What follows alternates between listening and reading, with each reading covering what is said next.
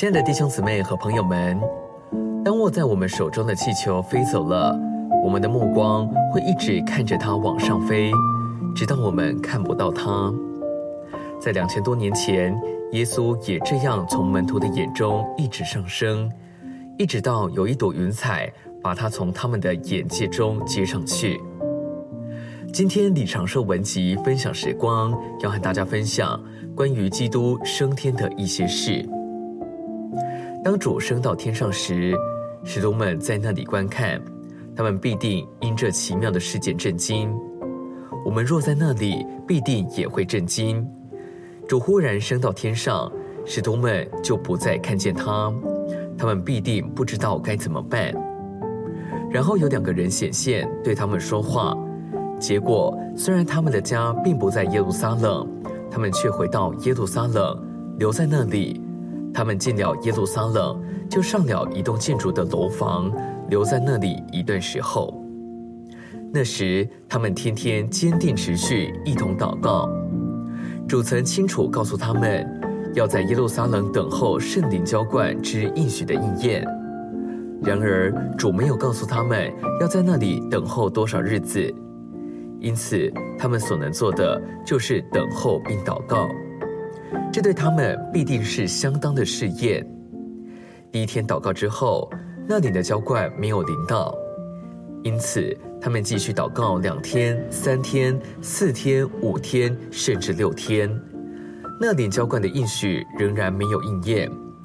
即使第九天之后还没有任何事发生，这对他们必定是厉害的考验。他们甚至可能考虑要放弃这应许，回自己的家去。然而，就在第十天，也就是五旬节那天，那灵浇灌下来了。我们知道门徒祷告了十天，但我们不知道他们为着什么祷告。当然，他们很可能接受主的话，为着圣灵的浇灌祷告。然而，我相信他们也为别的事祷告。我相信他们迫切的祷告，求主做一些事。向全地见证他已复活并升天。彼得在五旬节那天所说的话，指明门徒们是这样祷告。那一天，彼得站起来告诉以色列人：“这位耶稣，神已经叫他复活了，我们都是这事的见证人。他既被高举在神的右边，又从父领受了所应许的圣灵，就把你们所看见、所听见的浇灌下来。”彼得告诉人：“以色列人呐，你们要知道，你们在十字架上致死又埋葬了的这位基督，已经被高举到天上。